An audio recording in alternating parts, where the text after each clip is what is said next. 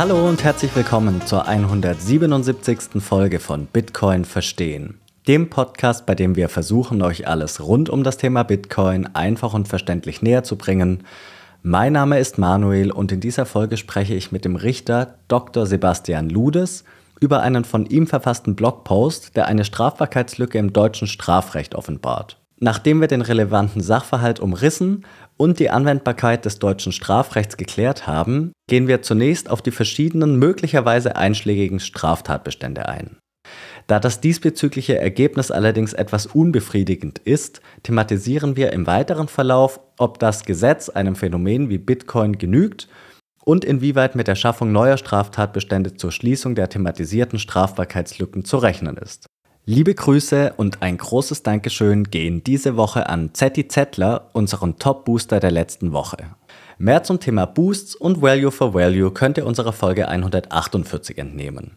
Es folgt wie immer noch ein kurzes Wort zu den beiden Sponsoren des Podcasts und dann geht es auch schon los. Werbung. Die meisten stellen sich ja irgendwann die Frage, wie man am einfachsten Bitcoin kaufen kann. Können wir da etwas empfehlen? Genau das ist der Punkt und für den einfachen und sicheren Kauf eurer Bitcoin können wir euch die Schweizer Bitcoin-App Relay empfehlen. Damit könnt ihr nämlich ganz einfach eure Bitcoin kaufen und verkaufen und das Ganze ohne Registrierung oder Verifizierung. Dabei habt ihr die Wahl zwischen verschiedenen Zahlungsmöglichkeiten, wie beispielsweise Banküberweisung, Kreditkarte, Apple Pay oder Google Pay. Ihr kauft eure Bitcoin dabei direkt auf das in die App integrierte Wallet, sodass nur ihr im Besitz eurer Bitcoin seid. Und dank der einfachen Bedienung können wir Relay wirklich auch allen Einsteigerinnen und Einsteigern wärmstens empfehlen. Übrigens, mit unserem Rabattcode BTC Verstehen erhaltet ihr zusätzlich 0,5% Rabatt auf euren Kauf bzw. auf euren Verkauf. Jetzt stellt sich aber die Frage, was kann ich tun, wenn ich meine Bitcoin langfristig und sicher aufbewahren möchte? Und hier kommt unser zweiter Unterstützer ins Spiel. Bitbox. Dazu wird euch Jonas ein paar Informationen geben. Mit deren Hardware Wallet Bitbox 02 könnt ihr dann eure größeren Bitcoin-Beträge langfristig und sicher aufbewahren. Durch die sehr einfache Bedienung und Einrichtung, den großen Fokus auf Sicherheit und den hilfreichen Support bei euren Fragen ist die Bitbox 02 für uns das perfekte Hardware Wallet. Und auch hier erhaltet ihr mit unserem Code BTC Verstehen 5% Rabatt auf eure Bitbox 02 in der Bitcoin Only Edition. Wir haben euch nochmals alle Informationen zu Relay und zu der Bitbox sowie den Rabattcodes in der Episodenbeschreibung zusammengestellt. Werbung Ende.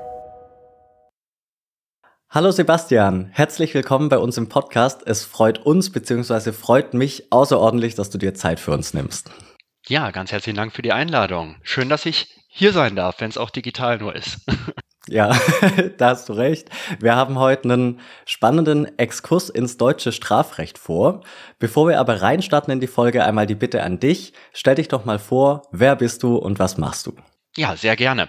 Also, ich bin Richter am Amtsgericht im schönen Lingen, wo ich auch wohne. Tolle Stadt, tolles Amtsgericht. Und äh, dort am Amtsgericht bin ich speziell zuständig für Sachen aus der Strafvollstreckung. Das heißt, ein bisschen verkürzt gesagt, ich entscheide, wann Personen vorzeitig aus der Haft entlassen oder auch nicht aus der Haft entlassen werden. Das hat mit Bitcoin oder Kryptowährung eigentlich so gar nichts zu tun. Und beruflich als Richter am Amtsgericht habe ich auch so gut wie keine Berührungspunkte zu dem Thema Bitcoin, Kryptowährung, dezentrale Technologie. All das, worüber ich ähm, jetzt so Kenntnis habe, das habe ich mir privat angeeignet. Seit dem Jahr 2014 interessiere ich mich für das Thema, habe leider zu spät das Investment dahinter erkannt. Aber ähm, das Interesse, das ist schon lange Zeit bei mir und ähm, nebenbei ähm, versuche ich auch Anwälte und Anwältinnen zu dem Thema zu schulen, eine Sensibilität für das Thema in der Justiz aufzubauen. Denn ich bin ganz fest davon überzeugt, Thema dezentrale Technologie im Finanz, äh, im Finanzspektrum, das wird uns nicht mehr verlassen. Das bleibt, das hat die Vergangenheit gezeigt, wie häufig Bitcoin totgeredet wurde, immer wieder ähm, äh, neue Höchststände, aber ganz unabhängig davon etabliert sich die Technologie dahinter zunehmend. Und ich finde, es ist ganz wichtig, dass man ja sich auch im Rechtsberufen, äh, rechtsberatenden Berufen mit der Thematik auseinandersetzt und sich umfassend dazu weiterbildet. Die Gelegenheit biete ich, also führe ich auch Schulungen für Rechtsanwaltskammer, für Anwaltsvereine durch und stoße da regelmäßig auf sehr großes Interesse. Ja, das so zum Thema Beruf, aber auch nebenberufliche Tätigkeit. Wie gesagt, eigentlich ganz privat bin ich zu dem Thema gekommen. Ich habe Bitcoin gelesen und fand das unheimlich interessant, was da so hintersteckt. Ja, genau. Sehr, sehr schön. Freut uns, dass du auf Bitcoin gestoßen bist 2014. Da hast du ja schon relativ früh Interesse dran gehabt, unabhängig davon, ob du dann direkt schon ähm, Satoshi gekauft hast oder nicht. Aber 2014 ist eine lange Zeit. Ja, du, du hast es gesagt. Ich bin auch der Überzeugung, dass man sich aus rechtlicher Sicht da intensiver mit auseinandersetzen sollte. Wir haben, wie gesagt, jetzt in dieser Folge den Fokus auf dem Strafrecht. Du hast einen ganz interessanten ähm, Blogpost verfasst auf dem Blog bitcoinblog.de mit dem Titel Der Kryptodiebstahl, eine Lücke im deutschen Strafrecht. Etwas provokant. Genau. genau. Etwas provokant, aber man soll es ja auch lesen und sowas äh, ist eben ja, schön catchig geschrieben. Ich fand den Sachverhalt, den du da umrissen hast, ganz gut und eingängig. Stell den doch mal kurz dar. Welchen fiktiven Fall hast du da konstruiert? Also, wie gesagt, der Artikel ist auf der Seite Bitcoin Blog von Christoph Bergmann erschienen, ähm, ist dort immer noch nachzulesen. Da geht es eigentlich um einen Sachverhalt, der passiert nicht ständig im Alltag, aber ist jetzt auch nicht völlig unrealistisch. Da ist also eine Person, ich glaube Thomas habe ich die genannt, die sitzt gerade am PC und ähm, archiviert gerade so ein bisschen die Bitcoin-Bestände, ähm, insbesondere die privaten und die öffentlichen Schlüssel notiert sich diese Person und die ist super gewissenhaft und nutzt ein Paper Wallet Sicherheit first, keine Hot Wallets irgendwo im Internet, schon gar nicht irgendwelche Börsen, denkt sich Thomas. Und dann klopft der Nachbar an. Der, der nette Nachbar und will auf eine Kaffeetasse vorbeischauen, will einen Kaffee trinken und Thomas, hilfsbereit wie er ist, bietet ihm den Kaffee an und als Thomas dann in der Küche verschwindet, äugt der Nachbar dann auf den Tisch und da liegen die privaten Schlüssel offen. Das mag auf dem Blatt Papier denkbar sein, so wie bei mir im Beispiel. Das mag aber auch andererseits denkbar sein, wenn sie auf dem Bildschirm offen, ähm, vielleicht im Fenster äh, von Word oder was auch immer geöffnet worden wären oder im Wallet vielleicht irgendwie offen liegen. Die meisten Wallets, die bieten die Möglichkeit gar nicht so einfach, aber denkbar ist das ja durchaus. Was macht der Nachbar?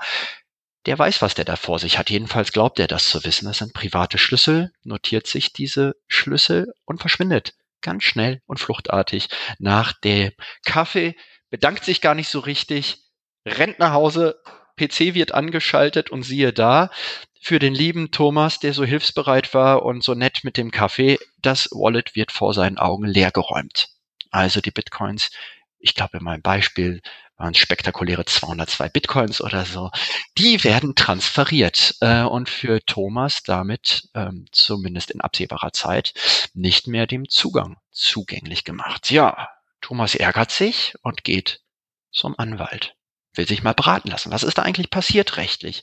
Und da sind wir dann beim Thema Kryptodiebstahl. Und diesen Begriff, den liest man ja nicht nur bei meinem Blogbeitrag, ähm, sondern eigentlich relativ regelmäßig kommt einem dieser Begriff unter auf diversen Internetseiten und der umschreibt im Prinzip etwas, was so mit dem Diebstahlsdelikt nach dem deutschen Strafrecht gar nicht so richtig in Einklang zu bringen ist. Da gibt es Probleme.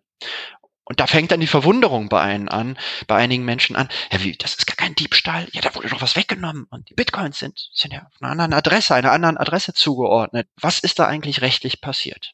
Und das soll dann beleuchtet werden. Ja, erstmal vielen Dank für die tolle und lebhafte Sachverhaltsdarstellung. Intuitiv ist es ja so, man denkt sich, der Nachbar kann nicht straffrei davonkommen. Man hat so ein Gefühl, es muss strafbar sein. Es kann zumindest, es, es ist nicht richtig und es kann auch strafrechtlich nicht in Ordnung sein, dass der Nachbar einfach von dannen zieht und sich über deine 202 Bitcoin oder um die, über die 202 Bitcoin von Thomas eben erfreut. Bevor wir mit der Prüfung der einzelnen Straftatbestände anfangen, nochmal vor die Klammer gezogen. Warum ist denn deutsches Strafrecht überhaupt anwendbar? Weil wir alle wissen, Bitcoin ist dezentral, überall verteilt, das Netzwerk umspannt sich über die ganze Welt. Wie kommt man auf die Idee, überhaupt deutsches Strafrecht anzuwenden? Ganz genau. Ähm, das, das Strafgesetzbuch hat einen sogenannten allgemeinen Teil. Da sind allgemeine Regeln formuliert, unter anderem für die örtliche Anwendung des Strafrechts, das deutsche Strafgesetzbuch.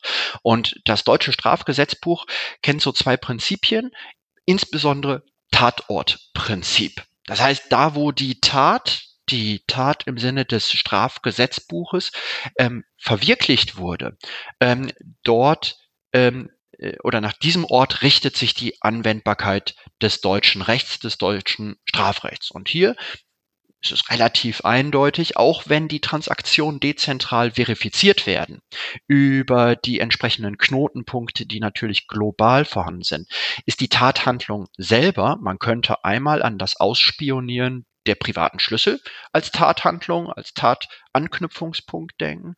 Oder einmal dieser Vorgang, dass sich der Nachbar an den PC setzt und die Transaktion einleitet über einen entsprechenden Befehl, der über das Wallet in das Netzwerk geleitet wird, sind wir bei dem Tatortprinzip eigentlich sehr unproblematisch hier in Deutschland.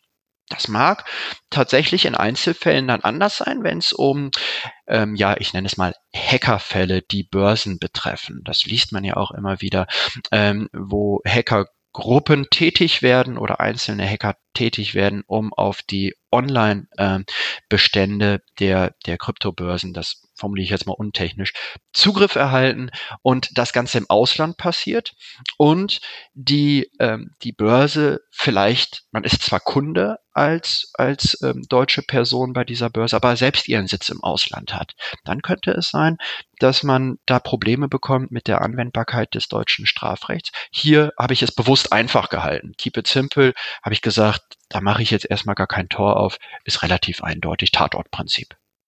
Gut, dann springen wir rein. Intuitiv ist man ja da beim Diebstahl. Du hast ja den Blogpost auch, hast ja den Blogpost auch so genannt, der Kryptodiebstahl.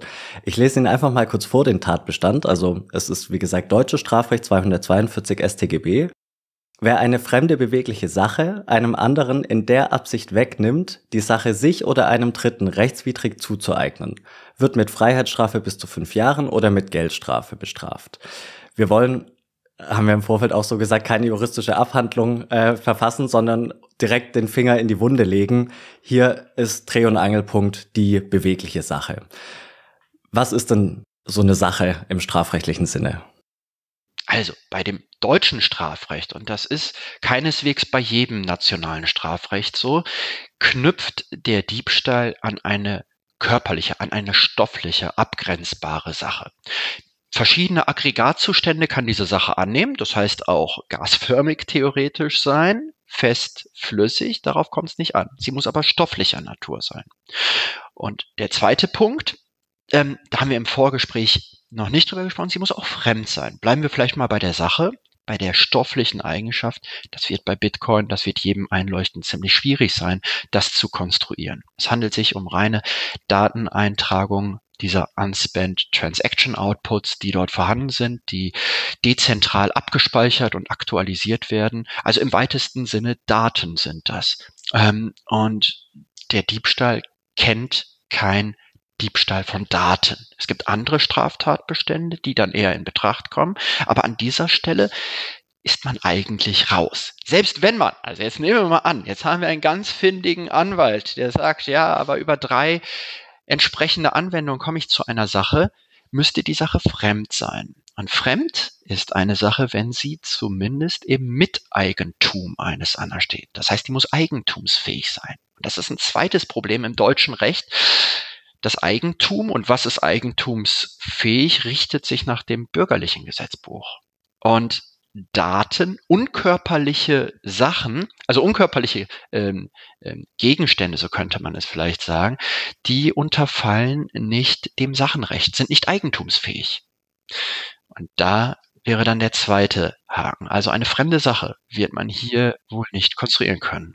Vielleicht eine Idee, eine Idee, denn ähm, ähm, das deutsche Recht hat in der letzten Zeit, in den letzten Monaten eine erhebliche Erweiterung gefunden für dezentrale Technologien in Form des elektronischen Wertpapiergesetzes. Da hast du sicherlich von gehört. Das heißt, der Gesetzgeber hat es grundsätzlich möglich gemacht, Wertpapiere elektronisch unter anderem auch auf dezentralen Blockchain-basierten Systemen zu emittieren, auszugeben und zu verwalten.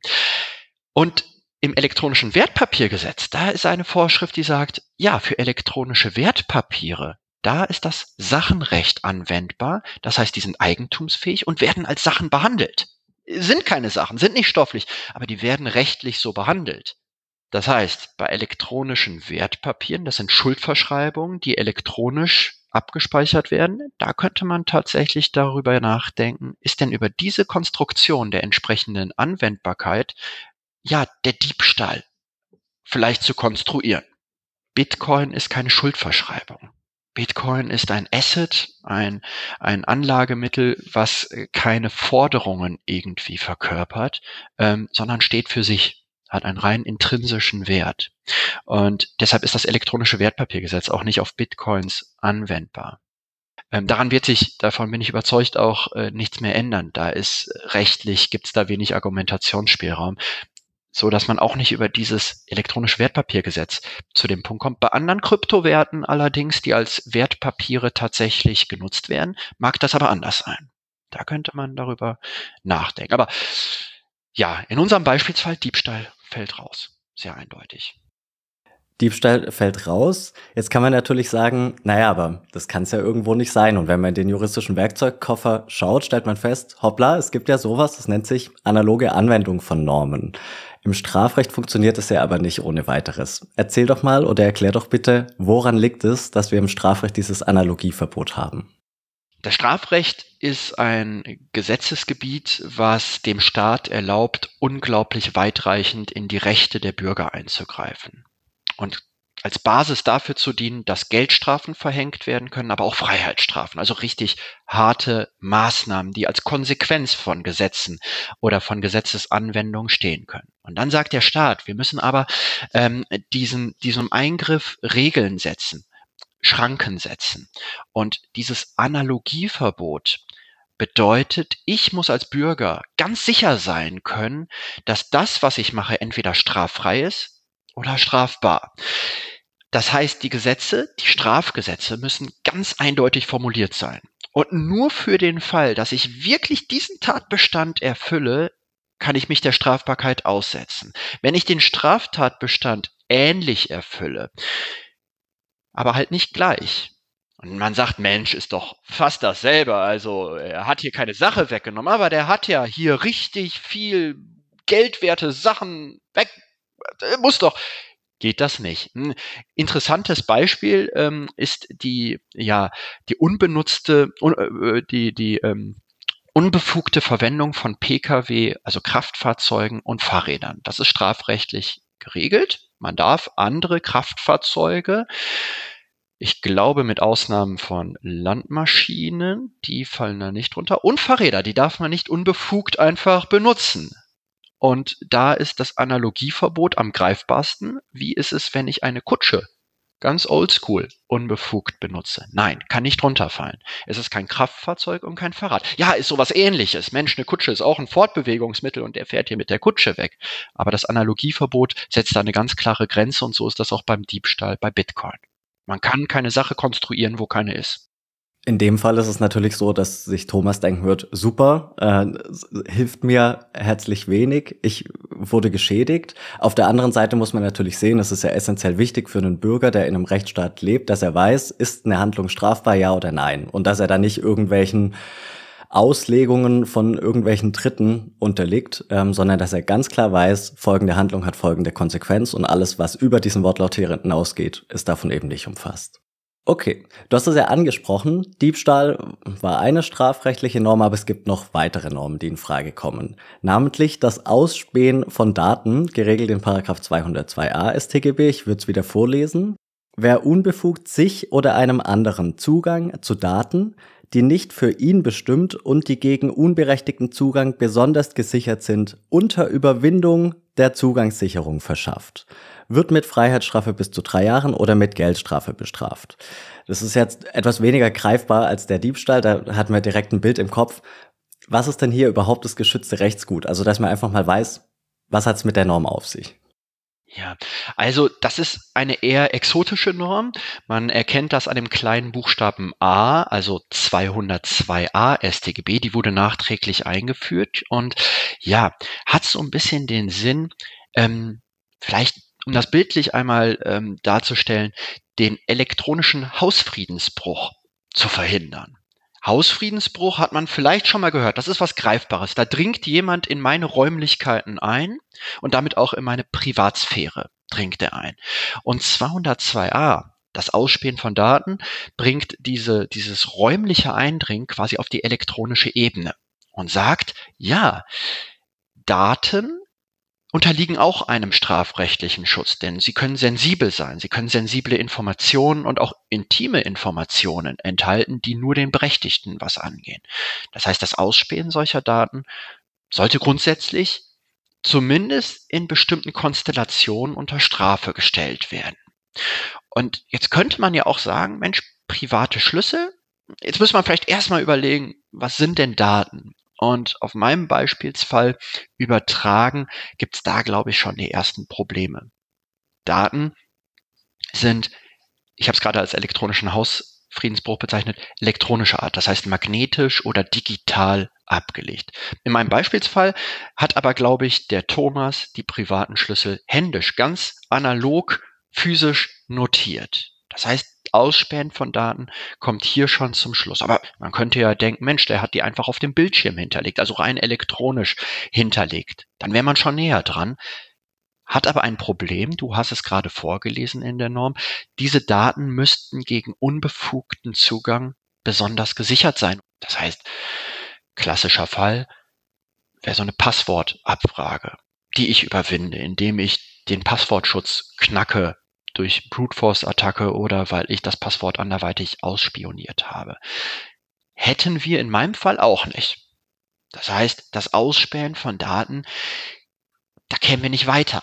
Nehmen wir mal an, das wäre ja gegen unbefugte ähm, gegen unbefugten Zugang besonders gesichert gewesen. Hast du gerade auch was Interessantes, finde ich, in der Norm schon vorgelesen? Drei Jahre Höchststrafe. Wir reden hier bei ja, unbefugten Bitcoin-Zugriff von, von sehr regelmäßig sehr hohen äh, finanziellen Schäden, die eintreten. Drei Jahre, sag ich mal, wenn ich sowas lese im Gesetzestext, der Betrug hat mindestens fünf Jahre, da sind wir, äh, sind wir in einem Bereich, das würde ich eher als minder gelagertes Delikt sehen und hat das Unrecht, was der Nachbar verwirklicht, gar nicht erfasst. Nämlich das Unrecht liegt ja eigentlich in meinem Fall gar nicht darin, dass er die Daten ausgespäht hat. Da kann sich Thomas drüber ärgern. Aber der Nachbar hat, und das ist das Unrecht, diese Daten, diese privaten Schlüssel ja dann im nächsten Schritt für das Einleiten der entsprechenden Transaktion genutzt. Und das ist von diesem, von dem Sinn und Zweck der Norm gar nicht umfasst. Ja, problematisch auf jeden Fall. Also ist man auch raus. Ähm, noch ein, zwei Nachfragen zu dieser Passwortsicherung. In deinem Beispielsfall hat er den Private Key einfach aufgeschrieben auf ein Stück Papier. Ja. Wenn das Stück Papier offen rumliegt, keine Frage. Null Vorkehrungen getroffen, gar nichts. Wie wäre es, wenn er es in eine Schublade gelegt hätte, also versteckt hätte? Würde das schon ausreichen, weil man ja zumindest suchen müsste? Oder reicht es nicht. Bleiben wir bei dem Beispiel nochmal und dem Hinweis, dann hätte ich schon Probleme, dass Daten, weil die ja immer noch nicht elektronisch vorhanden sind. Ne? Hm, nehmen wir mal da gehen wir mal drüber runter. Jede Sicherungsmaßnahme, die für einen objektiven Beobachter, da stellt man sich so einen Beobachter vor, der ziemlich weise ist, ziemlich nüchtern und sich das sachlich anguckt. Jede Sicherungsmaßnahme, die für den objektiven Beobachter geeignet ist, den Zugang zumindest zu erschweren, es muss ja kein absoluter Schutz sein. Den Zugang zumindest zu erschweren, kann als Sicherungsmaße inter, Sicherungsmaßnahme interpretiert werden. Das heißt also, das Verstecken, das könnte ich schon gelten lassen, wenn ich ganz unten anfange, als ersten Zugriffsschutz. Klassischer, wenn ich es vielleicht noch besser verstecke, also vergrabe oder man kann ja die Daten auch die, die physischen Schlüssel verschlüsseln, indem ich die Buchstaben vertausche, verrücke oder so, nur dass ich weiß, was sich hinter dem verschlüsselten Informationstext verbirgt, wäre auch eine Sicherung im Sinne dieser Norm. So würde ich jedenfalls argumentieren können.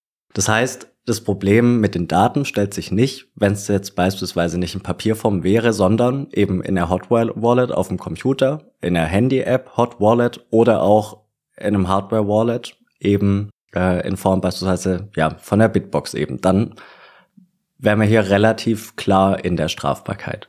Dann würde ich äh, das Ausspielen von Daten ähm, bejahen können. In diesem konkreten Fall. Ja, richtig. Genau. Bevor wir uns den weiteren möglicherweise einschlägigen Straftatbeständen zuwenden, noch eine Bitte in eigener Sache. Es hilft uns wirklich ungemein, wenn ihr dem Video einen Daumen nach oben gebt und einen Kommentar hinterlasst. Oder solltet ihr den Podcast im Audioformat hören, unserem Podcast eine positive Bewertung auf der Podcast-Plattform eurer Wahl da lasst. Alles klar, dann zurück zum Ausgangsfall mit dem Papierzettel. Nächste Norm, weil bisher war das ja noch kein Ergebnis, was, was uns zufriedenstellt. Ähm, der, der Computerbetrug. Die Norm ist relativ lang und verklausuliert. Ähm, ich ich würde sie dann einblenden, aber fass doch gern mal zusammen, was ist die Idee hinter der Norm? Die Idee hinter der Norm ist ähm, die Tatsache, dass ähm, in Deutschland beziehungsweise global Geldautomaten immer mehr aufgestellt worden sind. Früher, früher war es so, wenn ich Geld brauchte, ging ich zum Schalterbeamten, habe das Geld verlangt und mir auszahlen lassen. Und dann, wenn ich dem Schalterbeamten was Falsches erzählt habe, ich bin beispielsweise Thomas Müller von, äh, vom FC Bayern und ich möchte von seinem Konto ganz gerne zwei Millionen abheben und eine Falschauskunft dem Beamten, dem Schalterbeamten mitgegeben habe, dann habe ich einen Betrug regelmäßig begangen. Ich habe ihn getäuscht. Bei Geldautomaten, da funktioniert die Verifizierung über die Eingabe des PINs. Und maschinell wird abgeglichen, passt diese PIN zu dem dazugeordneten Konto, von dem etwas abgehoben werden soll. Und täuschen kann man dem Begriff nach nur Menschen, Lebewesen. Maschinen können nicht getäuscht werden. Wir hatten eine Strafbarkeitslücke. Und der Gesetzgeber wurde da tätig und hat gesagt, das kann ja nicht sein, dass wenn hier die Pins unrechtmäßig eingesetzt werden zum Abheben vom Geld, dass das straffrei ist. Der Tatbestand des Computerbetruges wurde geboren. Und der setzt voraus, dass man in unserem Fall unbefugt Daten verwendet in einem Datenverarbeitungsvorgang und aufgrund dieser unbefugten Verwendung einen Vermögensschaden auf der einen Seite hervorruft und einen Vermögensvorteil auf der anderen Seite hervorruft. Das heißt, dieses unbefugte Verwenden von Daten, das ist so der Punkt, an dem man hier anknüpfen könnte und sagen könnte, ja Moment, der Nachbar hat das ausgespäht. Das ist noch kein unbefugtes Verwenden von Daten, er hat sie ja nur zur Kenntnis genommen. Aber dann ist er an den PC gegangen und hat diese privaten Schlüssel genutzt also verwendet diese Daten, um Transaktions auszulösen. Gegen den Willen des Thomas, der davon nichts wusste, zumindest ohne den Willen des Thomas. Und dann könnte man ja auf die Idee kommen, Mensch, das ist doch eigentlich ein Computerbetrug. Er hat doch die Daten unbefugt verwandt. So kommt man in diesen Computer, in den Gedanken des Computerbetruges rein. Genau. Gut, jetzt stellt sich natürlich die Frage, ähm, ist es tatsächlich unbefugt oder nicht? Weil in der Bankenwelt haben wir ja letztlich die Überprüfung, gehört das Konto zur Person oder kann sich die Person, die sich legitimiert, äh, oder ist die Person, die sich legitimiert, tatsächlich der Kontoinhaber? Also da hat man ja diese Verknüpfung von Konto und Identität der Person, die eben dahinter steht, haben wir in der Bitcoin-Welt ja nicht. Wir haben ja letztlich nur den Private Key und mit dem Private Key kann ich dann loslegen, salopp gesagt. Es stellt sich die Frage, ist man damit automatisch eben befugt zu verfügen, wenn man diesen Private Key innehat, weil es diese Verknüpfung nicht gibt? Was unbefugt ist, da gibt es mehrere Ansichten bei uns Juristen.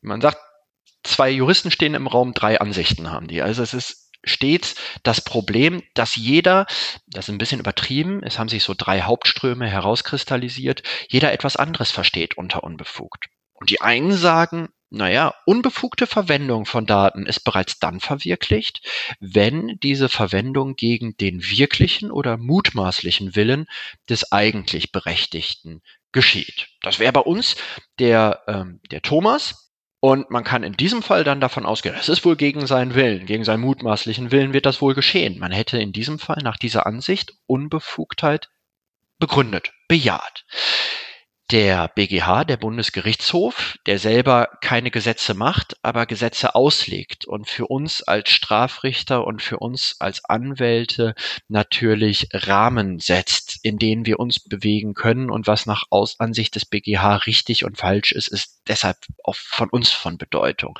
Der sagt, na, so einfach können wir uns das nicht machen. Denn dann würden wir diesen Straftatbestand ausufern lassen. Dann wäre ziemlich viel strafbar. Und Achtung, läuft so ein bisschen Gedanke Analogieverbot. Wir wollen dem Ganzen klare Grenzen setzen. Und deshalb sagt er, ja, wieso ist der Computerbetrug eigentlich geschehen?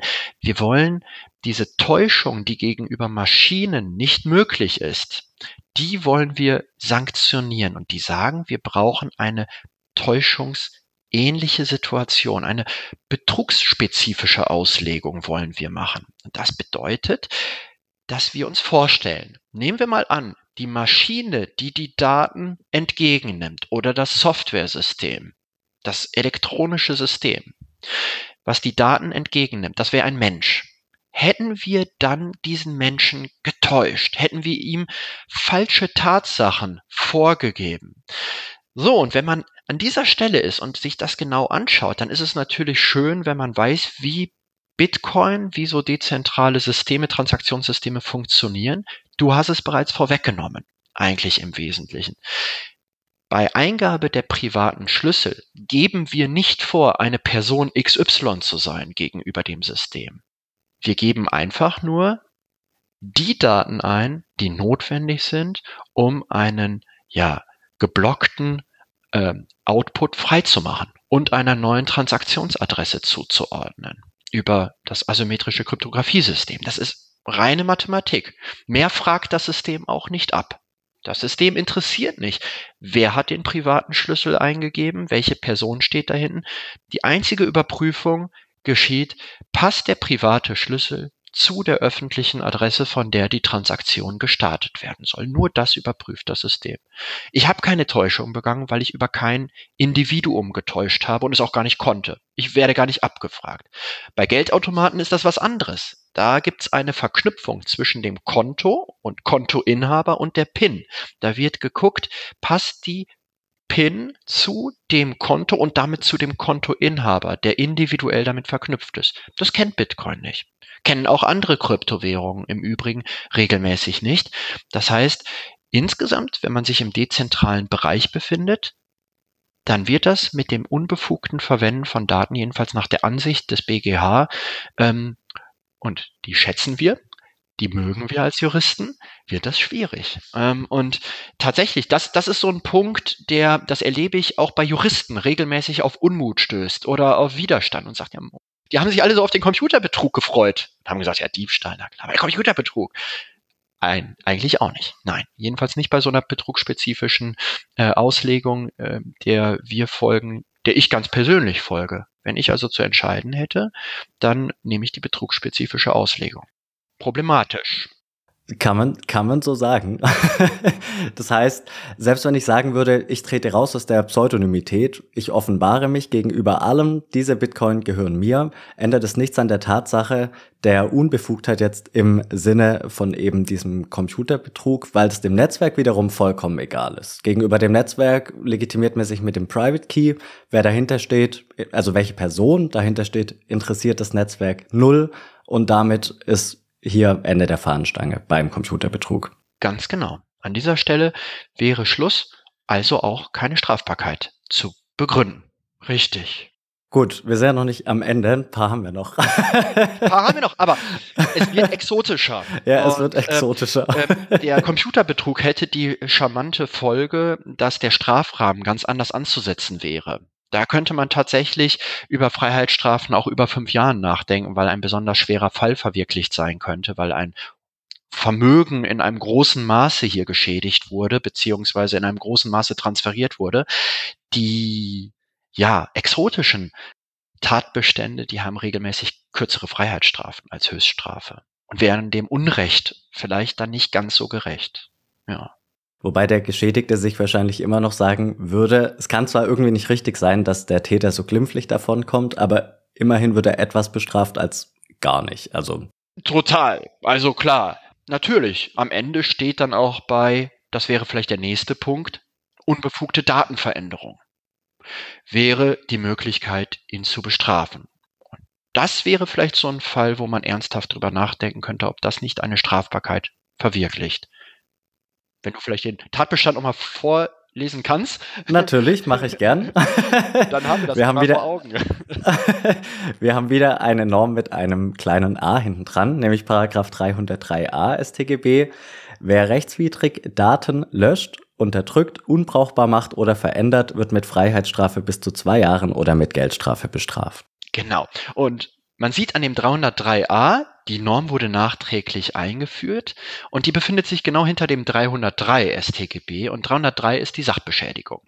Ähm, und in diesem Fall genauso wie das Ausspähen von Daten ein tatsächlicher Vorgang, der physisch stattfindet. Die Sachbeschädigung soll auf elektronische Ebene ebenfalls Strafbarkeit erfahren. Das Löschen, das Verändern, das Zerstören oder Manipulieren von Daten soll also hier Gegenstand der Strafbarkeit sein elektronische Sachbeschädigung, könnte man also sagen. Und das ist so ein bisschen ein Punkt, wo man vielleicht jedenfalls aus meiner Sicht sehr ernsthaft drüber nachdenken könnte, ob das nicht bejaht werden könnte. Denn diese Datenveränderung findet natürlich nicht in dem Aussperrvorgang statt, das lassen wir jetzt mal beiseite, aber wir verändern ja ähm, die äh, jeweiligen Inputs beziehungsweise Outputs, das ist jetzt natürlich sehr technisch, auf Ebene ähm, der, des Bitcoin-Netzwerkes, wenn ich mit Hilfe von privaten Schlüsseln neue Transaktionen einleite. Die jeweiligen ja, Unspent Transaction Outputs werden zu einer neuen Adresse transferiert beziehungsweise mit einem neuen Skript versehen, einem Locking-Skript versehen, das, da findet eine Datenveränderung statt. Mit der Folge, dass Thomas nicht mehr auf seine Bitcoins zugreifen kann, hat also handfeste Folgen. Nicht nur theoretische. Und da könnte man sagen, ja, genau das passiert hier doch. Der Thomas, der möchte das nicht, das ist unbefugt, der wird das auch nicht wollen und Daten werden verändert. Und ich denke, das könnte man begründen. Eins spricht dagegen und das kann man aus dem Tatbestand nicht herauslesen. Das kann man so auch nicht wissen. Da muss man in die Kommentierung und auch ein bisschen in die Rechtsprechungsübersicht schauen. Der Begriff der Datenveränderung ist auch sehr weit gefasst. Und deshalb geht man daher und sagt, naja, ist ja schön und gut mit den Daten, aber wir finden die Daten, die verändert werden, die sollen einen individuellen, einen menschlichen Bezugspunkt haben. Die sollen einem Menschen zugeordnet werden. In Form einer, ja, man fasst das als eigentumsähnlichen Stellung. Eigentum, habe ich gerade gesagt, lässt sich an Bitcoins nicht konstruieren oder an Daten nicht konstruieren, weil es keine Sachen sind, ähm, sondern nur elektronisch vorhanden sind, unkörperlich also vorhanden sind, aber zumindest so eine eigentumsähnliche Stellung. So was ähnliches halt. Oh, so sind halt meine Daten meine Daten zum Beispiel, wenn ich Bilder auf meiner Festplatte habe, die ich am besten noch selber mit meiner Fotokamera abfotografiert habe, mit meinem Handy, dann sind das meine Daten. So kann man das, glaube ich, um, umgänglich kann man das ähm, so bezeichnen. Und da ist man wieder an dem Punkt, wo auch der Computerbetrug gescheitert ist. Diese personelle Verknüpfung zwischen Daten auf der Blockchain und den Individuen, die eigentlich darüber verfügen sollten in einer perfekten, in einer gerechten Welt, die findet ja gerade nicht statt. Und es gibt kein Instrument, kein technisches Instrument, was das in irgendeiner Weise abgleicht, so dass man erhebliche Probleme hat, meiner Ansicht nach, diese eigentümerähnliche Befugnis ähm, zu konstruieren. Technisch geht es auf jeden Fall nicht. Da, da, da kann man, glaube ich, nicht argumentativ weiterkommen. Datenveränderung ist halt so ein Punkt, ähm, steht nicht so drin im Gesetzeswortlaut, kann man schnell sagen, das ist doch erfüllt, aber auch hier die personelle Verknüpfung dürfte dem einen Riegel vorschieben äh, in unserem konkreten Fall. Also auch hier im Endeffekt die Dezentralität hat eben zur Konsequenz, dass es technisch so funktioniert, wie du es gerade umrissen hast. Und diese Tatsache zu Ende gedacht führt dann eben wiederum dazu, dass wir eben nicht diesen Personenbezug haben und auch hier rausfliegen letztlich, also rausfliegen aus der strafrechtlichen Prüfung der Norm mit dem gleichen Argument wie beim Computerbetrug. Ja, ich denke schon. Und das ist, äh, glaube ich, eine sehr gut zu vertretene Auffassung, wobei ich wirklich betonen möchte, Datenveränderung ist so das Erste, wo ich sagen würde, könnte man bejahen. Aber auch da eigentlich argumentativ fliegt man da raus. Richtig. In deinem Artikel hast du noch eine Norm angesprochen, nämlich die Fälschung beweiserheblicher Daten. Da hast du schon gesagt, das ist jetzt wirklich das Letzte und, und, sehr, und sehr weit weg. ich glaube, jetzt hört es aber auch auf. Jetzt hört es aber auch auf. genau, das gucken genau. wir mal an. Dann schauen wir da doch noch mal rein. Ja, fass doch da auch mal zusammen, was ist der, was ist der Normzweck und ähm, ja, war, warum ist auch hier letztlich kein Honig zu saugen? Ist vielleicht auch so eine, ist vielleicht auch so eine, so eine Norm, die äh, dem Laien eher äh, nicht so ähm, äh, vor Augen schwebt, eher exotisch. Bei den Fälschungen beweiserheblicher Daten. Bei der Norm geht es darum, dass die Urkundenfälschung nach dem deutschen Strafrecht, ja, ich, man könnte sagen, schon lange unter das deutsche Strafrecht fällt. Urkunde, sagt der Jurist, ist ein bisschen verklausuliert, ist jede Gedankenerklärung, die verkörpert ist, also auf Dauer manifestiert ist und die ihren Aussteller erkennen lässt. Das ist eine Urkunde.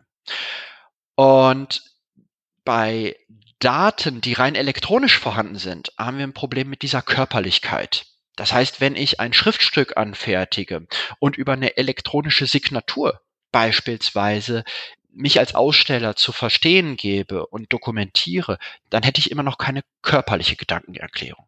Und wenn ich dann diese äh, Gedankenerklärung, die ja trotzdem elektronisch vorhanden ist, verändern würde, hätte ich eine Strafbarkeitslücke. Der Gesetzgeber hat also reagiert und hat gesagt, es dient also der elektronischen Urkundenfälschung oder Veränderung dieses, diese Fälschung beweiserheblicher Daten. Der Punkt ist aber weiterhin, und da kommt man nicht drüber hinweg, körperlich muss es nicht mehr sein, es reicht jetzt die elektronische Form. Aber der Aussteller, der muss weiterhin erkennbar sein. Das heißt, derjenige, der die Daten erstellt, der die kreiert, der muss als Aussteller aus dieser elektronischen Urkunde zweifelsfrei hervorgehen. Und das ist bei elektronischen Schriftstücken ganz unproblematisch. Und jetzt müsste man das versuchen mal zu überlegen, ja, was heißt das denn eigentlich auf unserem Fall? Was, was macht, was macht denn der Nachbar eigentlich technisch? Er kreiert neue Daten. Er kreiert durch die Eingabe der, der privaten Schlüssel, kreiert er im Netzwerk von Bitcoin neue Outputs, neue Unspent Transaction Outputs, die wiederum verschlüsselt sind, also die signiert werden müssen, um freigegeben werden zu können. Das ist eine Datenkreierung. Man hat also Daten erstellt. Beweiserheblich problematisch. Das ist dieser Punkt, wo ist denn der Aussteller? Und das ist wieder der Punkt, an dem ich schon gerade eben war, keine Verknüpfung zu einer Person findet statt. Ich signiere zwar, das ist ja quasi eine elektronische Unterschrift, aber gerade nicht mit meinem Namen oder mit etwas Individuellem, was mir zuordnenbar ist, also was mich als Aussteller erkennen lässt, sondern allein mit dem privaten Schlüssel werden die Daten erzeugt. Und dieser private Schlüssel, wie gerade eben auch schon ähm, gesagt, ja, hat keinerlei individuellen Bezugspunkt. Der steht technisch genommen für sich da. Richtig. Also selbst mit so einer höchst exotischen äh, Norm kann man hier, glaube ich, nicht wirklich um die Ecke kommen, um was zu reißen auf Strafbarkeitsebene. So sehe ich das. Richtig. Dann sind wir am Ende der von dir angesprochenen strafrechtlichen Norm angelangt ähm, und kommen zu dem Ergebnis, etwas unbefriedigend, aber für denjenigen, der jetzt die Welt nicht mehr versteht, das ist eben nur exakt dieser Sachverhalt, so wie er jetzt von dir eben beschrieben wurde. Wenn wir es nur etwas abwandeln, wenn der Nachbar gekommen wäre und irgendwelche Täuschungen vorgespielt hätte und man dann die Private Keys bewusst herausgegeben hätte, dann wäre möglicherweise eine Täuschung, äh, stünde möglicherweise eine Täuschung im Raum und in der Konsequenz möglicherweise eine Betrugsstrafbarkeit. Oder diese äh, 5-Dollar Ranch Attack, die wir im Bitcoin-Space immer wieder häufig auch thematisieren. Sprich, der Nachbar klingelt, hat einen Schraubenschlüssel dabei und droht einem über ja, die Rübe zu ziehen.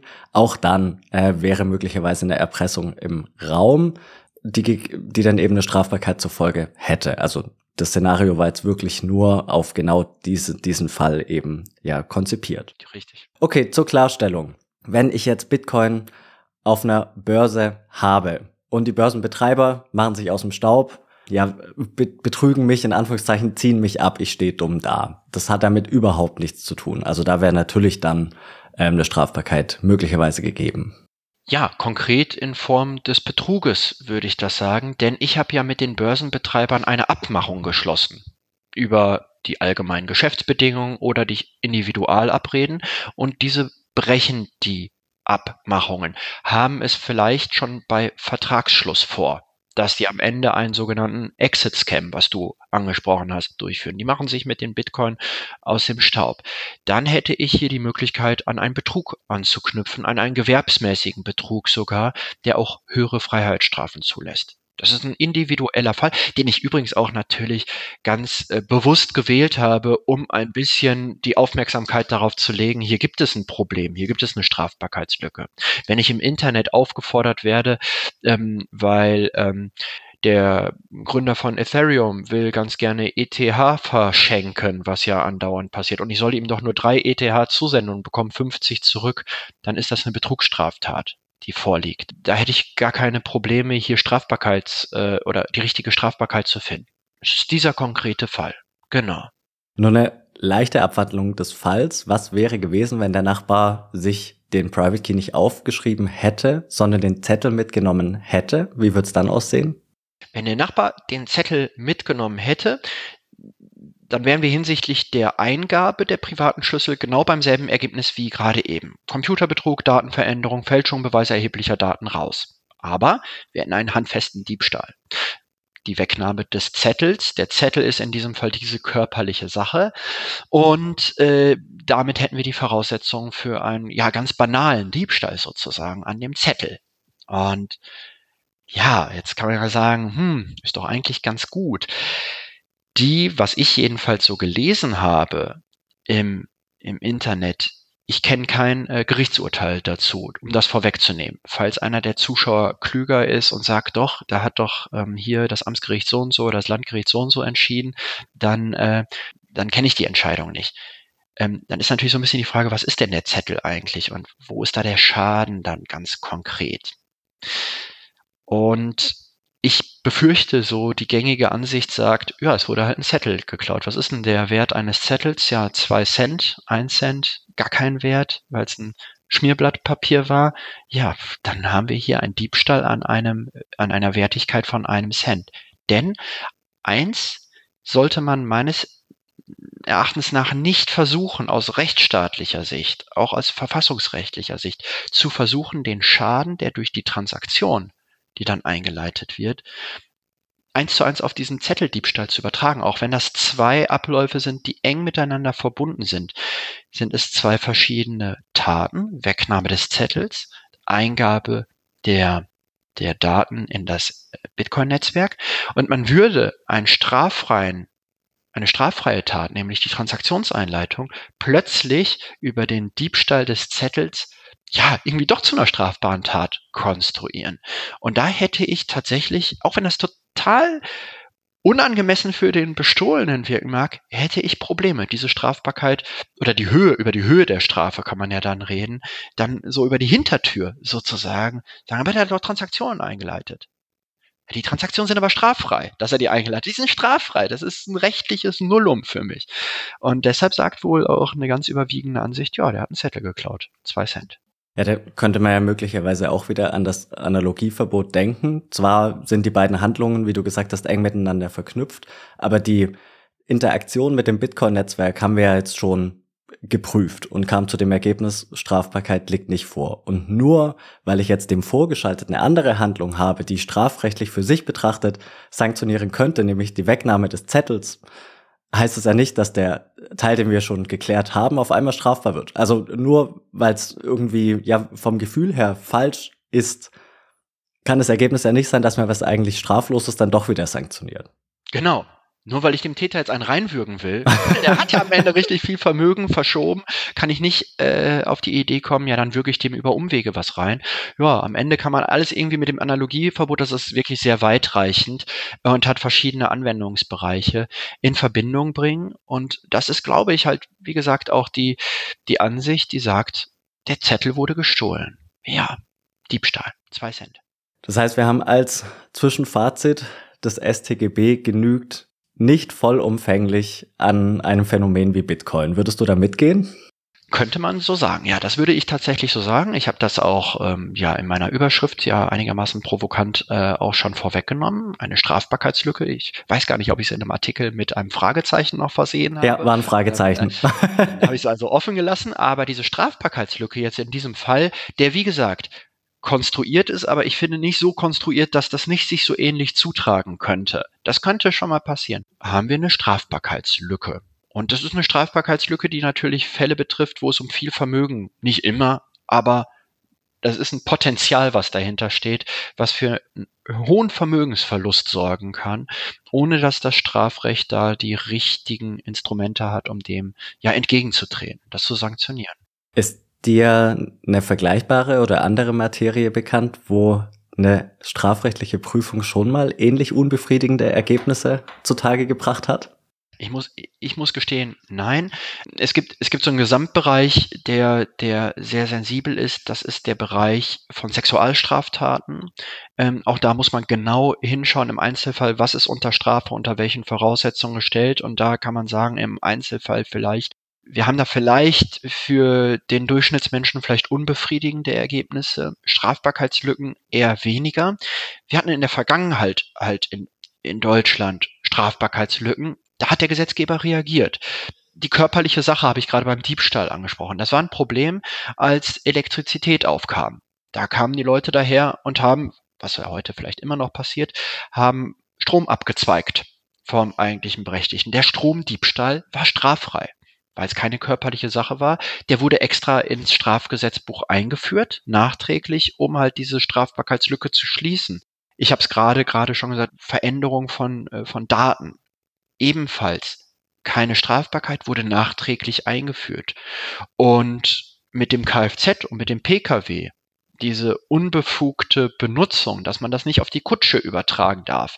Ja, würde ich sagen, dann haben wir bei der Kutsche eine Strafbarkeitslücke, wenn man das für ja sträflich erachtet, wenn ich mit der Kutsche durch die Gegend fahre. Aber es sind natürlich ganz andere Dimensionen. Was hat das so ein Bitcoin äh, Entwendungsprozess in Anführungsstrichen für den einen für Konsequenzen erheblicher Vermögensschaden, wenn ich mit einer Kutsche wegfahre. Naja, ich klaue sie ja nicht. Ich fahre ja nur eine Runde um den äh, Marktplatz, dann stelle ich die wieder ab, sonst wäre es ein Diebstahl natürlich. Hat doch eher übersichtliche Konsequenzen. Von daher ein solches Ausmaß, jedenfalls im geltenden Strafrecht, ist mir nicht bekannt. Da mag es Gegenbeispiele zu geben, aber ich habe da auch ein bisschen recherchiert und ein bisschen über meine eigenen Fälle hinweggeguckt, die ich selber so entschieden habe. Ist mir nicht bekannt, dass da, dass da so eine Lücke tatsächlich vorhanden wäre. Was man, glaube ich, relativ gut nachvollziehen kann, wenn man sich etwas mit Bitcoin befasst, ist eben die Tatsache, dass viele Straftatbestände ausscheiden, weil wir eben nicht diese Verknüpfung zum Individuum haben, sondern dass es aus technischer Sicht eben alles über ja, Kryptographie abläuft. Und ähm, ich finde, das lässt sich gut hören, kann man gut nachvollziehen. Wo ich aber nachvollziehen könnte, wenn der eine oder andere sagt, das kann es nicht sein, ist, dass man irgendwie sich so sehr auf diese Körperlichkeit fokussiert. Also beispielsweise beim Diebstahl, dass man da sagt, vielleicht ist der Sachbegriff irgendwie zu eng gefasst. Wie stehst du dazu? Also machen wir das vielleicht mal konkreter. Ähm, das niederländische Recht knüpft gar nicht so sehr an den Sachbegriff an. Da war Stromdiebstahl übrigens kein Problem. Das fiel schon unter den Diebstahls, unter die Diebstahlsnorm, weil wir da nach niederländischem Recht keine stoffliche Sache benötigen, die entwendet werden soll. Das heißt, es ist, wie ich finde, möglich, von diesem Stofflichen auch wegzukommen. Die Nachbarländer oder das Nachbarland Niederlande macht es vor. Dennoch, wenn ich an einen Diebstahl denke, und da geht es dir wahrscheinlich ähnlich oder jedem wahrscheinlich ähnlich, dann denke ich irgendwie an dieses klassische, ich klau hier etwas Festes. Das trage ich mit den Händen davon. Und das ist auch der Grund, warum rechtshistorisch der Diebstahl an diese Stofflichkeit geknüpft ist. Das ist nämlich das, als das Strafgesetzbuch in die Welt trat, also seine Geburt erlebte, das war das, was nur denkbar war für die Menschen. Da wird eine Sache, eine stoffliche Sache weggenommen. Gleichwohl, genau, genügt das dem Ganzen nicht in der Situation, in der wir uns heute befinden, und das ist nicht nur für das Strafrecht ähm, von Bedeutung, sondern für auch unser Zivilrecht, wird immer mehr auf die elektronische Ebene ähm, verlagert. Und ich bin der Überzeugung, wir brauchen eine Reform, eine Erweiterung unseres, unseres des rechtlichen Konstruktes auf strafrechtlicher Ebene und auch auf zivilrechtlicher Ebene. Das muss Hand in Hand gehen und in sich schlüssig sein, dass, dass es dem Rechtsanwender, dem Richter, dem Anwalt erlaubt, auch Tatbestände zu erfassen, die sich auf elektronischer Form abspielen. Mein Eindruck ist, dass der Gesetzgeber bei allen Straftatbeständen, die elektronischen Bezug haben, ja das so nachgeschoben hat. Ah ja, ah, da ist jetzt da fehlt was. da fehlt was. Jetzt schieben wir da mal so so ein bisschen, dass man, dass man das mit einzelnen Flicken die Löcher ähm, irgendwie verschließt. Und das mag ja auch irgendwie in Ordnung sein und äh, fällt ja auch gar nicht so groß auf. Ich glaube aber, es wäre vielleicht sinnvoll, wenn man einmal darüber nachdenkt, zu sagen, hey, wir sind im digitalen Zeitalter angekommen. Internet ist gar kein Neuland mehr für uns, was Frau Merkel vor ein paar Jahren in bemerkenswerter Weise zum Ausdruck gebracht hat. Wir müssen ein Gesamtkonstrukt auf den Weg bringen, der es erlaubt, elektronische oder, oder Straftatbestände und Zivil, Ziviltatbestände, die sich auf elektronischer Ebene abspielen, systematisch zu erfassen. Nicht nur mit Flickenteppichen arbeiten, sondern das auf neue Beine stellen, sozusagen.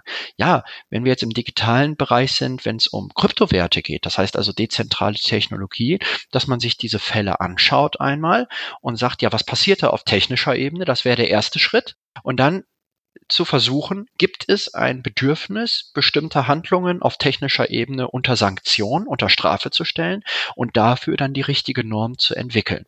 Und das gleiche im Zivilrecht. Im Zivilrecht ich habe es ja gerade gesagt, Eigentumsrechte gibt es für Bitcoin nicht. Auch da wäre es sicherlich sinnvoll, einmal zu schauen, gibt es denn nicht auch im Zivilrecht die Möglichkeit, auch auf elektronische Ebene Schutzrechte, absolute Schutzrechte zu entwickeln, die umfassend wirken. Und aus meiner Sicht überfällig. Gut, der Gesetzgeber kann auch nicht von heute auf morgen reagieren. Ähm, das muss in sich wirklich, darf auch kein Schnellschuss sein. Dann gibt es neue Strafbarkeitslücken oder es gibt unbillige Ergebnisse. Das muss gut durchdacht sein. Das muss begleitet werden auf technischer Ebene. Aber ich glaube, es ist an der Zeit, dass das kommt. Der Staat, der Staat hat die Verpflichtung, um das mal ganz an die große Glocke zu hängen. Jetzt sind wir wirklich, also jetzt größer geht's auch nicht mehr das Eigentum zu garantieren. Steht im Grundgesetz. Ähm, ich habe eine Garantie, dass das Eigentum ähm, mir irgendwie geschützt wird. Und wenn man jetzt sagt, naja, du hast ja gar kein Eigentum, es sind ja nur Daten, dann finde ich, ist das eine Ausflucht, eine Ausrede bei der ganzen Sache. Denn Vermögen und ein schützenswertes Interesse daran, dass diese Daten integer bleiben, unangetastet bleiben, das habe ich zweifelsohne. Also ja, wäre es an der Zeit, glaube ich, darüber nachzudenken. Ja, definitiv. Im Endeffekt hatte ich in Vorbereitung auf die Folge auch den Gedanken, dass das vielleicht einfach Ausfluss der Dezentralität ist, haben wir auch festgestellt. Und dass das vielleicht der Preis ist, wenn wir uns weg von diesem zentralistischen System, das ja so ein staatliches Konstrukt eben ist, wegbewegen, bewusst rausnehmen, rein in ein dezentrales System, dass das vielleicht der Preis ist, dass der zentrale Rechtsstaat dann jemand, der in einem dezentralen System unterwegs ist, eben in gewisser Weise weniger schützt. Auf der anderen Seite kam mir dann aber der Gedanke, na, es kann es ja irgendwie nicht sein, weil der Staat garantiert ja letztlich für das, was sich eben über Jahre und Jahrhunderte so etabliert hat als was richtig und als was falsch ist. Und so leicht sich aus der Affäre zu ziehen, halte ich da an der Stelle auch nicht für angebracht im Endeffekt. Also äh, es muss, es muss sich was tun. Da bin ich auf jeden Fall bei dir. Ich glaube, ähm, dieses Prinzip der Dezentralität auf wirtschaftlicher Ebene ist neu und stellt den Staat, das heißt also als gesetzgebendes Organ, vor Herausforderungen. Aber an anderen Stellen klappt es ja auch, finde ich. Auf anderer Ebene klappt das auch. Regulierung gelingt. Wir haben das EWPG einmal auf nationaler Ebene. Wir haben aber in Form von MiCA, Markets and Crypto Assets äh, Regulation, haben wir auf europarechtlicher Ebene ein Gemeinschaftsprojekt, was es für die Staaten möglich macht, den Handel und die Aufbewahrung von Kryptowerte in rechtliche Bahnen zu lenken. Das heißt, die Dezentralität per se, glaube ich, stellt kein Hindernis dar, warum man es nicht auch auf strafrechtlicher Sicht regulieren soll. Das Interesse muss da sein. Und jetzt denke ich mal ganz böse. Man könnte den Eindruck haben, dass wenn große Vermögenswerte global verschoben werden und Interessen aus der Geldwäschebekämpfung Terrorismusfinanzierung, globale Strafbarkeitsfinanzierung betroffen sind, dass dann die Staaten eher geneigt sind zu reagieren, als wenn die Individualrechtsgüter des Einzelnen betroffen sind. Denn mit Mika beispielsweise, jetzt unabhängig wie man zu dem Inhalt steht, ist ein ein europarechtliches Regulierungsinstrument äh, auf den Weg gebracht worden. Und jetzt kann man natürlich sagen, ja, das hat aber auch noch tausend Lücken und die rein dezentrale Technologie wird auch nur unzureichend vielleicht erfasst. Mag sein. Mag auch sein, dass wir Mika 2, Römisch 2 bald erleben, ähm, wo es mehr um die dezentralen Börsen auch geht. Aber ich glaube, es zeigt, wenn das Interesse da ist und die Bemühungen koordiniert zusammenlaufen, spricht für mich nichts dagegen, wenn man sagt, ja, bleiben wir doch mal bei den privaten Schlüsseln und schau mal, welche Rechtsbeziehungen könnte man dazu formulieren.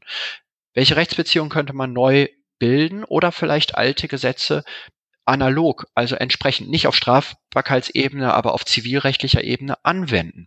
Und dann wäre man schon in dem Bereich, wo man sagen kann, Dezentralität kann reguliert werden.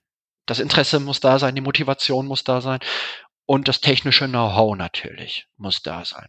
Erfahrungsgemäß, wir hatten ja jetzt auch zwei Strafvorschriften, die geschaffen wurden, nachdem man festgestellt hat, so kann es nicht weitergehen. Hier ist jetzt irgendwas Neues, was eben eine neue Strafnorm erfordert.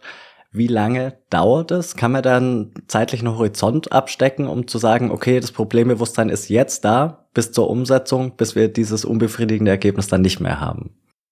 Mir ist im Moment nicht bekannt, dass in der Digitalstrategie ähm, der Bundesregierung beziehungsweise des Staates ähm, auf der To-Do-Liste gerade die Erweiterung der Strafbarkeitsnorm steht. Mir ist noch nicht mal bekannt, dass tatsächlich konkrete Vorhaben existieren, das Zivilrecht entsprechend umzugestalten. Das heißt, wir stehen noch nicht an dem Punkt, dass der Staat wirklich sagt, wir machen das jetzt. Und dann ist es so ein Bauchgefühlschätzung, die du genauso wahrscheinlich äh, schätzen kannst. Es wird mehrere Jahre dauern, bis das auf den Weg gebracht wird, wenn der Entschluss einmal da ist, bis das Gesetzesvorhaben konkretisiert wird, in eine, in einen Entwurf gegossen wird, bis der die Beratung passiert hat, dass die Umgestaltung des Strafrechts und des Zivilrechts erfordert die Zustimmung des Bundesrates und des Bundestages, also die beiden Gremien müssen da involviert werden. All das wird ein langer Weg werden. Und ich sehe leider noch nicht, dass der erste Schritt getan wurde. Mag ich mich gerne äh, belehren lassen und sagen, doch, wir haben jetzt einen neuen Strategiepunkt, da steht doch genau das drin, ist mir nicht bekannt. Und deshalb glaube ich, in den nächsten Jahren werden wir nicht erleben, dass sich da auf, auf, auf Strafrechtsebene oder auf Zivilrechtsebene was merklich ändern wird. Nein, glaube ich nicht. Ja, also, hm, schwierige Thematik müsste man angehen. Die, Bedeutung wird wachsen. Ich habe gesagt, als Richter kam ich mit der Materie noch nicht so in äh, Kontakt. Als kleine Anekdote, eine Richterkollegin kam insofern zumindest in Kontakt, dass an einer Grenze eine Person äh, ja, aufgegriffen wurde, die hatte den ganzen Kofferraum voll Geld und da lag der Geldwäschetatbestand in der Luft und das Geld wurde erstmal sichergestellt. Und dann hat er gesagt, ja, ich habe das Geld aus dem Verkauf von Bitcoin hat ein bisschen eine Story erzählt. Er hat im Ausland, in den Niederlanden, hat er Bitcoins veräußert. Auf einem Schrottplatz habe dann die Geldübergabe stattgefunden. Er ist damit nach Deutschland gebraust und hat diese Geschichte dann nun erzählt. Ja, das Problem ist nicht, ist das glaubwürdig oder nicht? Das Problem ist so ein bisschen, häufig ist gar nicht bekannt, was denn überhaupt da für eine äh, für für für eine Technik hintersteht. Die Kollegin fragte mich dann, ist das denn nicht strafbar, Bitcoin zu kaufen? Also wir fangen manchmal noch mal bei Null an das Bewusstsein muss erstmal da sein, dass da etwas ist, was zu regulieren ist. Und da müssen wir weitersehen. Noch eine abschließende Frage zu dir als Person in deinem Kollegenkreis. Bist du da in Anführungszeichen das Einhorn oder gibt es schon den einen oder anderen Kollegen oder natürlich Kollegin, die sich schon auch damit befasst? Nein, also ich glaube, so ähm, außerhalb äh, des Berufs erlebe ich deutlich, dass auch ähm, die in meiner ja, Blase lebenden Menschen sich mit der Thematik befassen. Das war beispielsweise, habe ich das so erlebt in Gesprächen, jetzt nicht nur im Kollegenkreis, sondern auch überhaupt ähm, vor fünf, sechs Jahren, bevor der erste, bevor der, der Run so 2017 stattgefunden hat, also 2016, kannte das keiner wirklich keiner. Dann kam das in die Medien 2017 und zunehmend beobachte ich auch, dass Menschen im Umfeld sich insofern damit beschäftigen, als dass sie das als ernsthafte Investmentmöglichkeit in Betracht ziehen. das heißt, da gibt es schon ein Umdenken von dem Gedanken, das ist doch alles kriminell und ein Schneeballsystem hin zu, ja, also warum sollte ich nicht auch selber Bitcoins halten? Zu diesem Gedanken hin. Ähm, aber wie gesagt, dieses, dieses flächendeckende, dass das auch auf juristischer Ebene angekommen ist, da erlebe ich ähm, jedenfalls so in der Breite noch viel Unkenntnis, noch viel Aufholbedarf, ähm, wenn es auch um Fachanwälte geht, die sich steuerrechtlich damit auskennen. Ist ja ein Klassiker. Ver, äh, Versteuerung von, von äh, äh, Bitcoin-Verkäufen.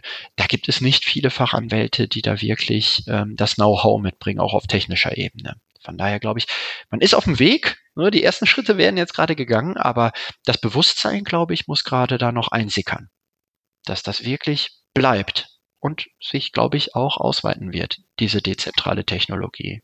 Ja, ich bin, bin mir da auch sehr sicher, dass es nicht mehr weggehen wird. Von daher hoffen wir, dass es schnell besser wird. Und ja. ja hoffen wir. Ich möchte mich bei dir ganz herzlich bedanken für deine Zeit. Ich fand die Folge wirklich super spannend, mal komplett andere Eindrücke zu bekommen. Wirklich großartig. Ganz herzlichen Dank. Den Blogartikel werden wir natürlich verlinken. Super. Und ansonsten, ja, wünsche dir einen schönen Tag und wegen mir gern bis zum nächsten Mal. Herzlich gern, war mir eine Freude. Hat richtig Spaß gemacht. Ciao. Ciao.